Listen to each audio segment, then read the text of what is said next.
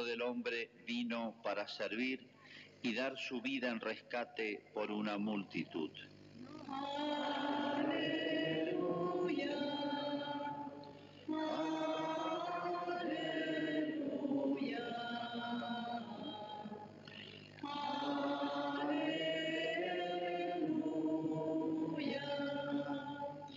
El Señor esté con ustedes. Evangelio de nuestro Señor Jesucristo según San Marcos.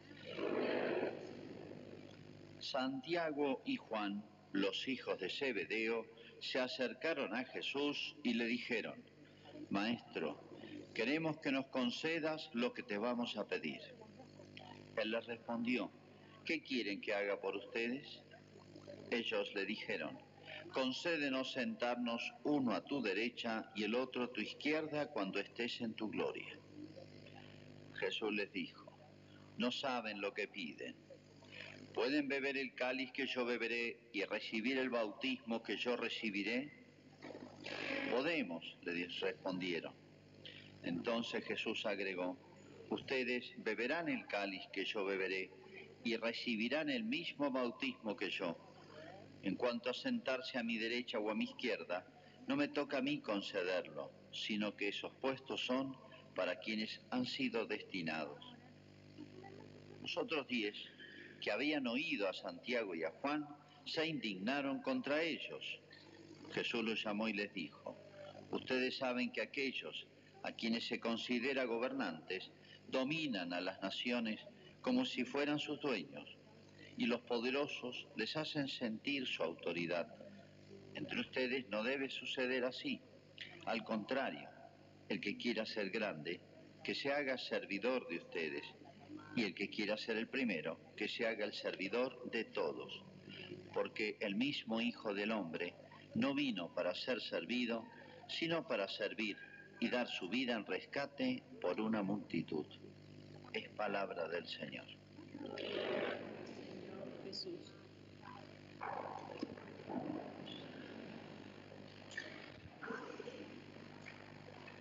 Parece mentira que a pocos días, casi diría, de la pasión de Cristo, Jesús ya estaba haciendo el último viaje a Jerusalén, del cual no iba a volver. Subió muchas veces con los apóstoles, sobre todo para las fiestas religiosas, pero este era el último viaje. Obviamente Jesús había hablado del reino y bueno, se ve que habían agarrado a media los apóstoles las enseñanzas de Cristo, o mejor dicho, no habían entendido casi nada, porque le salen con una pregunta insólita, un pedido insólito.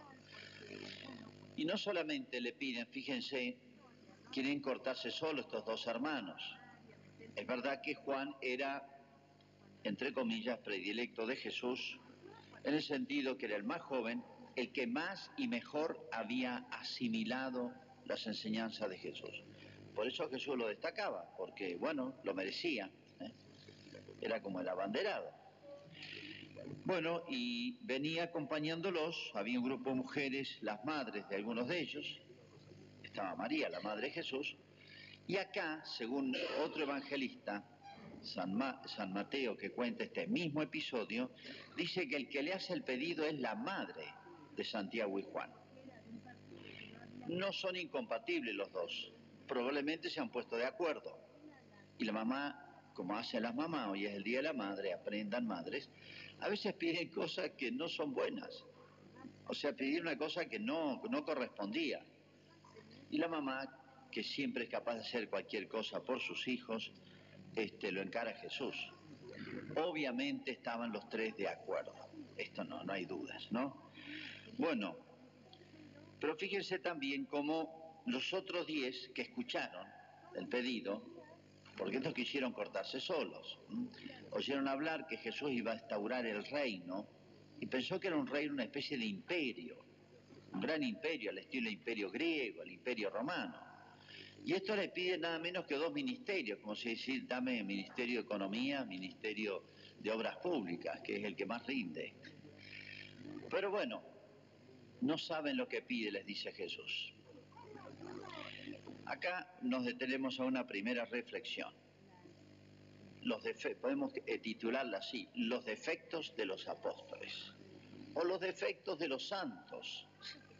Y sí, fíjense que Jesús tiene mucha paciencia en ir corrigiendo a los apóstoles. Hasta que resucitó, los siguió corrigiendo.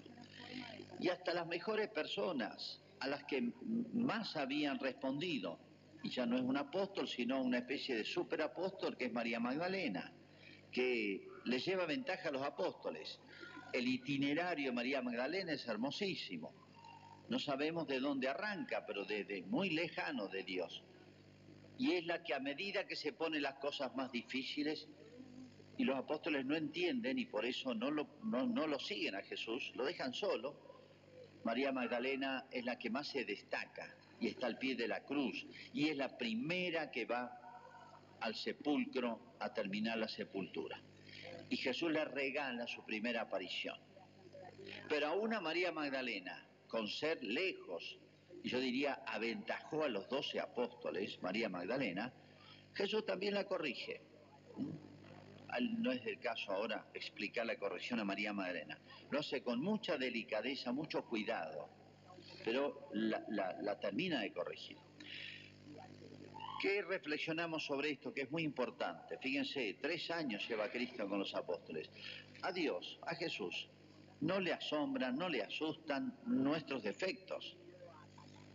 No le preocupan, casi diría. No le sorprenden, obviamente. A Jesús le molestan dos cosas de nosotros, ciertamente, le fastidian.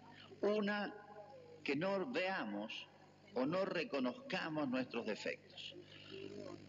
Y segundo, más todavía, que no hagamos un esfuerzo por corregirlos.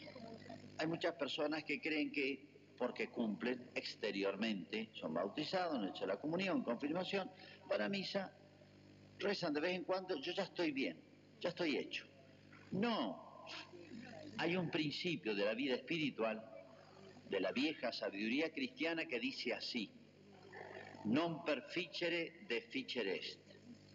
No crecer, no intentar, no procurar crecer en la vida espiritual, en la vida moral, ante Dios, es de crecer. O sea, nunca nos quedamos en un lugar que nos parece, ya estoy bien yo, sino que cuando uno se detiene, es como el agua que se estanca, empieza a podrirse. Non perficere ficere.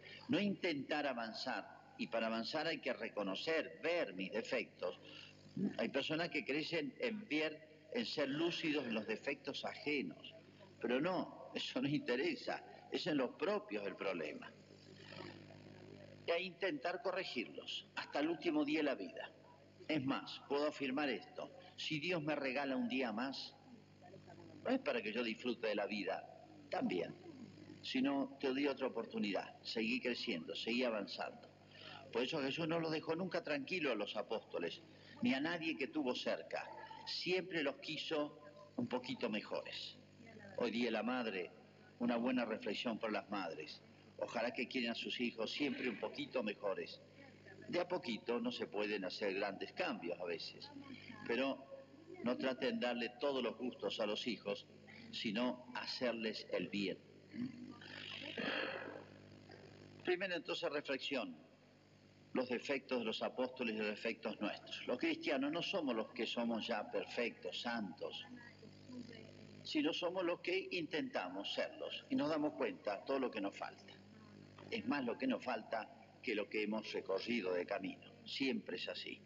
Miren, los más grandes santos, en las últimas etapas de su vida, han seguido preocupados por los defectos que tenían y uno decía ya realmente no sé qué, qué encuentran, vidas rectísimas, sin, sin embargo se sentían comparados a la santidad de Dios muy lejos y muy indignos.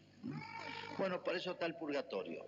El purgatorio va a terminar de una manera muy intensa y, y dolorosa la perfección nuestra para poder entrar en el cielo. O sea, es tan grande la santidad, la perfección de Dios, que supone, para poder, entre comillas, soportarlo a Dios, exige una santidad muy grande de parte nuestra. Si no salimos con esa santidad y esa perfección de la tierra, bueno, en algún momento hay que hacerla. Se llama el purgatorio. Bueno, segunda reflexión. Fíjense, aprovecha Jesús, no pierde oportunidad. Eh, en realidad, estos dos cargos que le pedían, los de mayor importancia, no se sabe si eran porque querían estar cerca de Jesús o porque es lindo el poder. Es lindo el poder. Conozco muchas personas que hacen sacrificios enormes. No tienen sábado, domingo, lunes, mañana, tarde, vida privada, vida pública, porque eh, los vuelven locos los que ocupan cargos públicos. Yo digo, ¿lo harán por amor al bien común, a la gente, o porque les gusta el poder? Miren, se mezcla bastante. ¿eh? Acá le pedían a Jesús estar acerca de él, porque lo querían a Jesús, no querían separarse de él, o porque les gustaba el poder, querían acomodarse, digamos, tener un cargo alto. Me parece que esto último se había mezclado bastante porque Jesús los corrige, le hace una buena corrección a todos. Pero acá hay un dato interesante, y es que los dos, o casualidad, Santiago y Juan, van a ser los dos colaboradores más cercanos de Pedro. O sea, ese reino lo va a instaurar Jesús, no material, no un reino temporal, como podía ser un país grande, poderoso, un imperio, sino un reino espiritual, se llama la iglesia. El jefe iba a ser San Pedro, sí. ¿Y quién seguía a San Pedro? Santiago y Juan. O sea, lo que le pidieron sin saber lo que pedían, porque lo pedían mal, y pensaban que el reino era otra cosa, en realidad esos dos cargos los iban a tener. Así que yo diría, es como si Jesús hubiera, les hubiera eh, dado la gracia de plantearse este tema, queremos los primeros lugares, pero Jesús le dice, no saben en qué se meten. O sea, los lugares más altos son los lugares más sacrificados. Por eso le dice, pueden beber el cáliz que yo voy a beber, el cáliz significa, para un judío, es una frase muy conocida, significa el sacrificio que voy a hacer. Sí, le dice. Y aquí muestra la buena intención. En esa frasecita de, respuesta, sí, podemos, te vamos a seguir, estamos dispuestos a todo. Y le dijo, bueno, acá Jesús les profetiza a los dos la muerte, el martirio por Cristo. Así que está lleno de connotaciones de proféticas, se puede decir, este texto.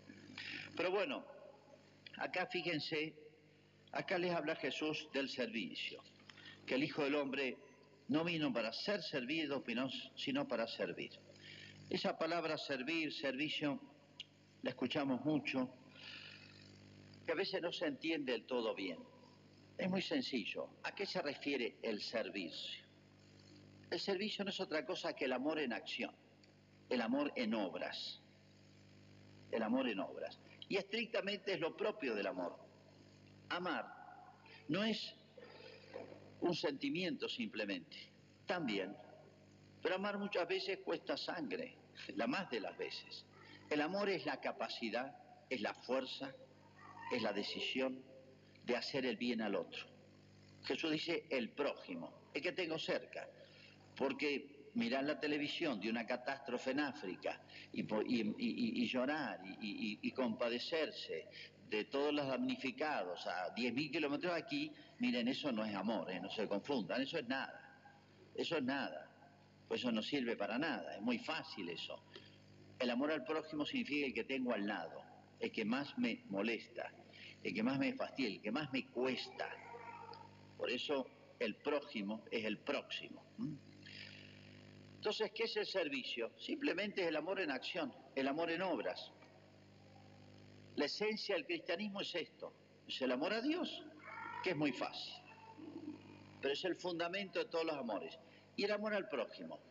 En otras palabras, es como si Jesús dijera, miren, la sociedad funcionaría bien, entre los hombres habría armonía, el ser humano crecería, él, si el centro de su vida el centro de todas nuestras actividades, de la columna vertebral, fuera hacer el bien al que tengo alrededor.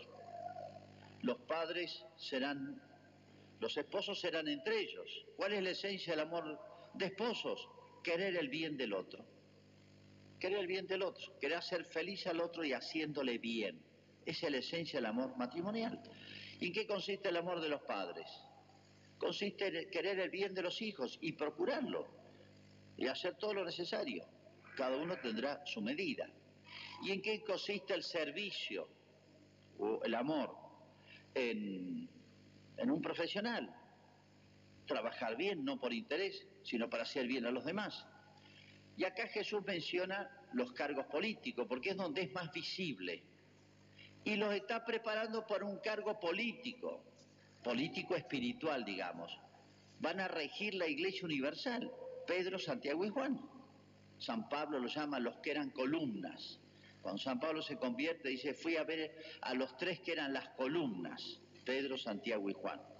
Les iba a encargar la Iglesia Universal, es mucho más grande que un imperio, que el imperio romano, pero en otro orden, espiritual. Pero tenían un cargo altísimo, dificilísimo, complicadísimo, y los está preparando. Ellos ni se dan cuenta de esto. Y les dice, miren, donde uno está más expuesto al pecado, porque mientras uno es más inteligente, puede hacer más bien, pero tiene más ocasión a hacerse soberbio. Mientras uno es más rico, no está mal ser rico, puede hacer muchísimo bien, pero también es una ocasión de hacerse insensible y querer amarrocar más todavía. Cuando una persona es muy famosa porque tiene algún talento, puede hacer muchísimo bien, pero también es una ocasión de hacer mucho mal. Porque en realidad hay dos amores, o Dios o yo. No es el diablo, no es Dios o el diablo, no es Dios o las riquezas, ¿eh? es Dios o yo. A veces a través de la riqueza, la fama, los placeres, los gustos, pero es Dios o yo, los dos amores que solicitan el corazón del hombre. ¿Qué les dice Jesús? Miren, van a tener una responsabilidad altísima, altísima, todavía no, no, me entienden, pero ya, ya se, las van a, las van a ver. Eso puede ser ocasión de mucha soberbia y de amor de sí y de gustarles el poder. ¿Es una ocasión de pecado? Sí, pero es ocasión de hacer un bien enorme. Yo los estoy preparando para que hagan mucho bien. Y así fue con Pedro, Santiago y Juan y los demás todos murieron mártires. Entonces, ¿qué significa servicio? Es una palabra que es para todos, cada uno tiene su modo de servir, que es buscar el bien del que tengo cerca, el bien común, el bien de la familia, el bien de la sociedad. Si todos hiciéramos eso, ¿cómo cambiaría todo? La casa, la familia, el barrio, los grupos. ¿Cuántas veces, bueno, vemos qué frágiles son las familias de hoy, las relaciones de esposos o padres con hijos? Qué frágiles son las relaciones humanas. Qué frágiles son las gestiones políticas. Siempre estamos esperando el próximo, a ver si la invocamos, a ver si las promesas se cumplen. Y siempre esperamos el próximo. Pero ¿qué ha pasado? Hemos borrado a, a Dios, a Jesús, ¿Qué es la razón última en una sociedad, en una persona, en una familia, de amar al prójimo y de hacer el bien a los demás. Yo no hago bien a los demás y piénsense una asociación de padres de una escuela, una, una asociación barrial, un grupo de la parroquia, etcétera. ¿Cuántos son los que pechan y se olvidan de lo que tienen que recibir y piensan lo que tienen que dar? No voy porque mm, vi cosas que no me gustaron. Eso es amor de sí. Empezó la unión vecinal, van a crear un, muchos proyectos, empezaron 40. A los tres meses hay dos. ¿Qué pasó? En todos lados pasa lo mismo. ¿Qué pasó? No, no me gusta fulano, no me gusta esto.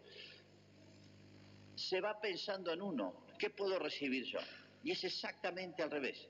Lo mismo pasa en el matrimonio, pasa en todos lados. Por eso nos va mal como sociedad.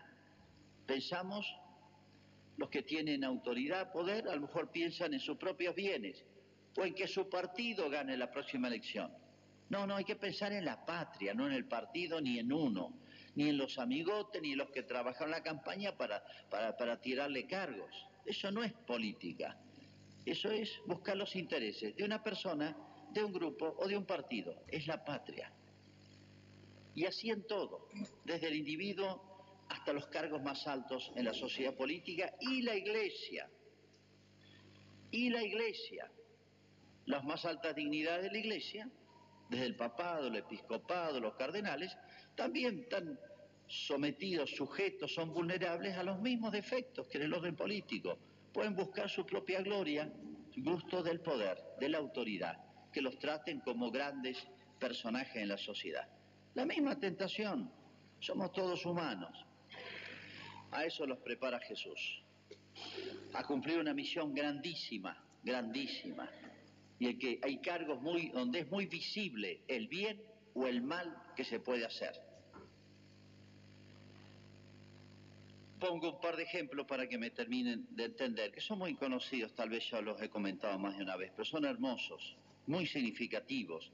Y la iglesia siempre pone como ejemplo, la iglesia siempre pone como ejemplo, y en esto se distingue cualquier otra sociedad, no que no tenga, que esté compuesta de santos la iglesia, esa es la del cielo, la que ya, entró en el cielo.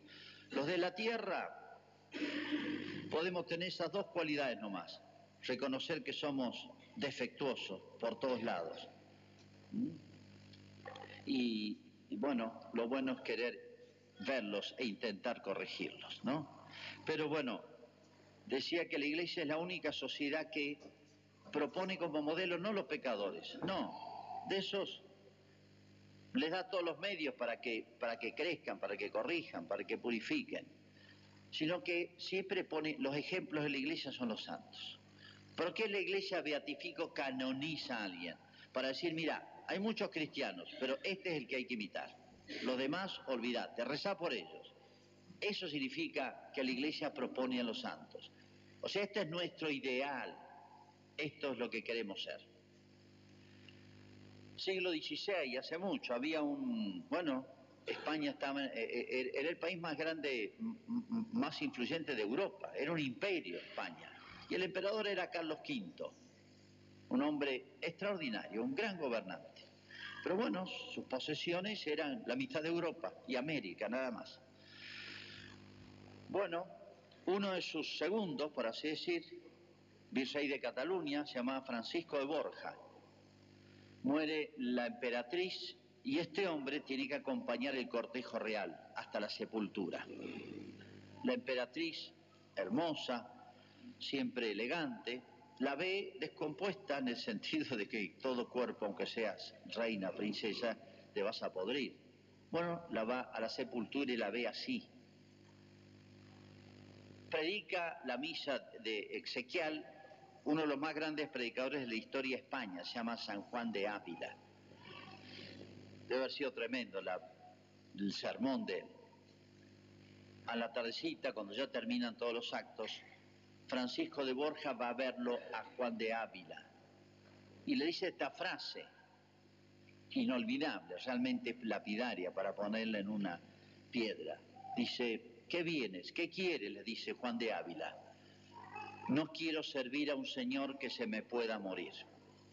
Él era virrey de Cataluña, era como un segundo del emperador, un gran hombre, casado, varios hijos, había enviudado y bueno, estaba tocando la cumbre de la autoridad, del poder, y sin embargo no quisiera servir a un señor que se me pueda morir. Un gran gobernante.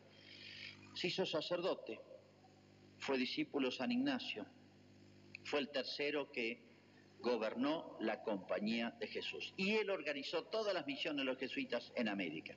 Una obra gigantesca y heroica. Hermosa la frase. Vale para todos no sirvamos a un Señor que se me pueda morir. Servir es, eh, o sea, nos damos cuenta qué es lo que amamos, si a Dios o nosotros mismos, por lo que estamos dispuestos a no negociar, lo que estamos dispuestos, por lo que estamos dispuestos a entregar la vida, lo que vale para nosotros. Cuando decimos se me complicó, ¿qué es lo que dejamos y qué es lo que optamos? Hay que vivir eligiendo siempre ¿Qué es lo que elegimos? A veces ni siquiera nosotros sabemos a quién amamos, si a Dios o a nosotros mismos, pero en nuestras obras lo podemos ver. El otro ejemplo hermoso que alguna vez lo he contado más de una vez es de la Madre Teresa. Un periodista norteamericano va a hacer un, un dossier a Calcuta. Al despedirse la felicita a la madre y le dice esta frase, madre, yo esto no lo haría ni por un millón de dólares. Y la Madre Teresa le dice, no, yo tampoco. Muchos creen que la obra heroica de la Madre Teresa, de recoger hasta, no digo lo abandonado, lo sucio, lo podrido, porque así recogía gente en la India, lo hacía porque lo sentía. Y bueno, si ella lo siente, yo no lo siento. No, no lo sentía. La Madre Teresa sentía igual o más repugnancia que nosotros por eso. ¿Dónde está la diferencia? ¿Que ella lo sentía y nosotros no? No. Que ella lo hacía por Cristo y nosotros no sé si somos capaces de hacerlo. Esa es la diferencia. Ahí hay un alma grande, un alma que sabe amar en serio. Y eso es servir. Eso es servir. Y aquí he mencionado la palabra clave, hacerlo por Cristo. Por esa persona que nunca me va a recompensar, no lo voy a hacer. La sociedad no merece muchas veces nada, porque a veces somos así, malos. ¿En qué significa esa vocación de servicio que debemos tener siempre? Hacerlo por Dios. No porque lo merezca, no porque me vayan a felicitar, reconocer, aplaudir de alguna manera, sino hacerlo por Dios. Los hombres nos van a defraudar muchas veces, o casi siempre, pero Dios nunca. Por eso el motivo más grande en la sociedad y qué importante en la sociedad, desde la familia hasta los más altos niveles, de amar en serio, que es servir. Si erradicamos a Dios, a Cristo de la sociedad, no hay ninguna garantía de que algo, alguien frene el amor de sí, que cuando va creciendo hace estragos. Termino con esta frase célebre San Ignacio. Pocas palabras y está todo dicho. El hombre ha sido creado por Dios, ¿no? Para conocer, para alabar, reverenciar y servir a Dios nuestro Señor. Vamos a hacer nuestra profesión de fe. Seguimos el credo largo que tenemos en el libro, diciéndole, creo en un solo Dios, Padre todo.